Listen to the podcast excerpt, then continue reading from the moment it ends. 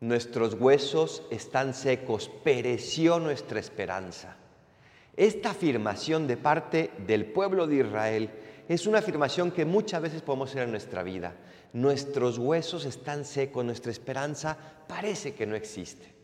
Estamos en momentos de sequedad espiritual, en momentos de abandono, en momentos de noche oscura en el alma. Y muchas veces esta noche oscura o esta sequedad puede venir por nuestra culpa. Muchas veces es por ser más abandonados en la vida espiritual, por dejar de cumplir lo que Dios nos pide, por dejar de rezar, por dejar de acercarnos a los sacramentos, por dejar de servir al prójimo. Pero otras veces simplemente nos viene.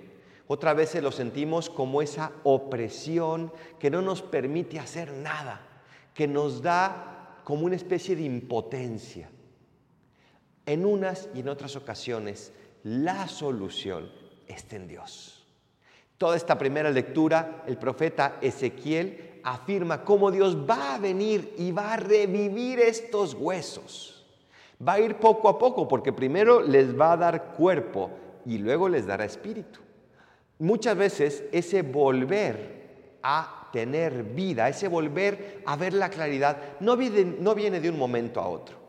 Si estás pasando por un momento de oscuridad, tal vez no esperes que Dios lo va a solucionar de un momento para otro, sino ten la paciencia y ve viendo cómo el primero reúne esos huesos, después los llena de carne y finalmente les infunde el espíritu.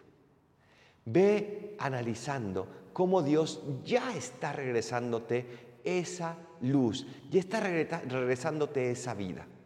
No temas de que esto va a durar para siempre. Si le pides a Dios su ayuda y su apoyo, y si buscas todos los medios que Él te pone también a nivel humano, como puede ser incluso una atención psicológica o una atención médica o simplemente una dieta o un ejercicio que tengo que hacer, si haces todo eso, tarde o temprano esto pasará. Porque todo pasa. Salvo Dios, todo pasa. Así es que si estás en un momento de sequedad, de soledad, de depresión, ten la confianza puesta en Dios, porque Él pondrá todo de su parte para volverte a dar esa vida que tanto anhelas. Así sea.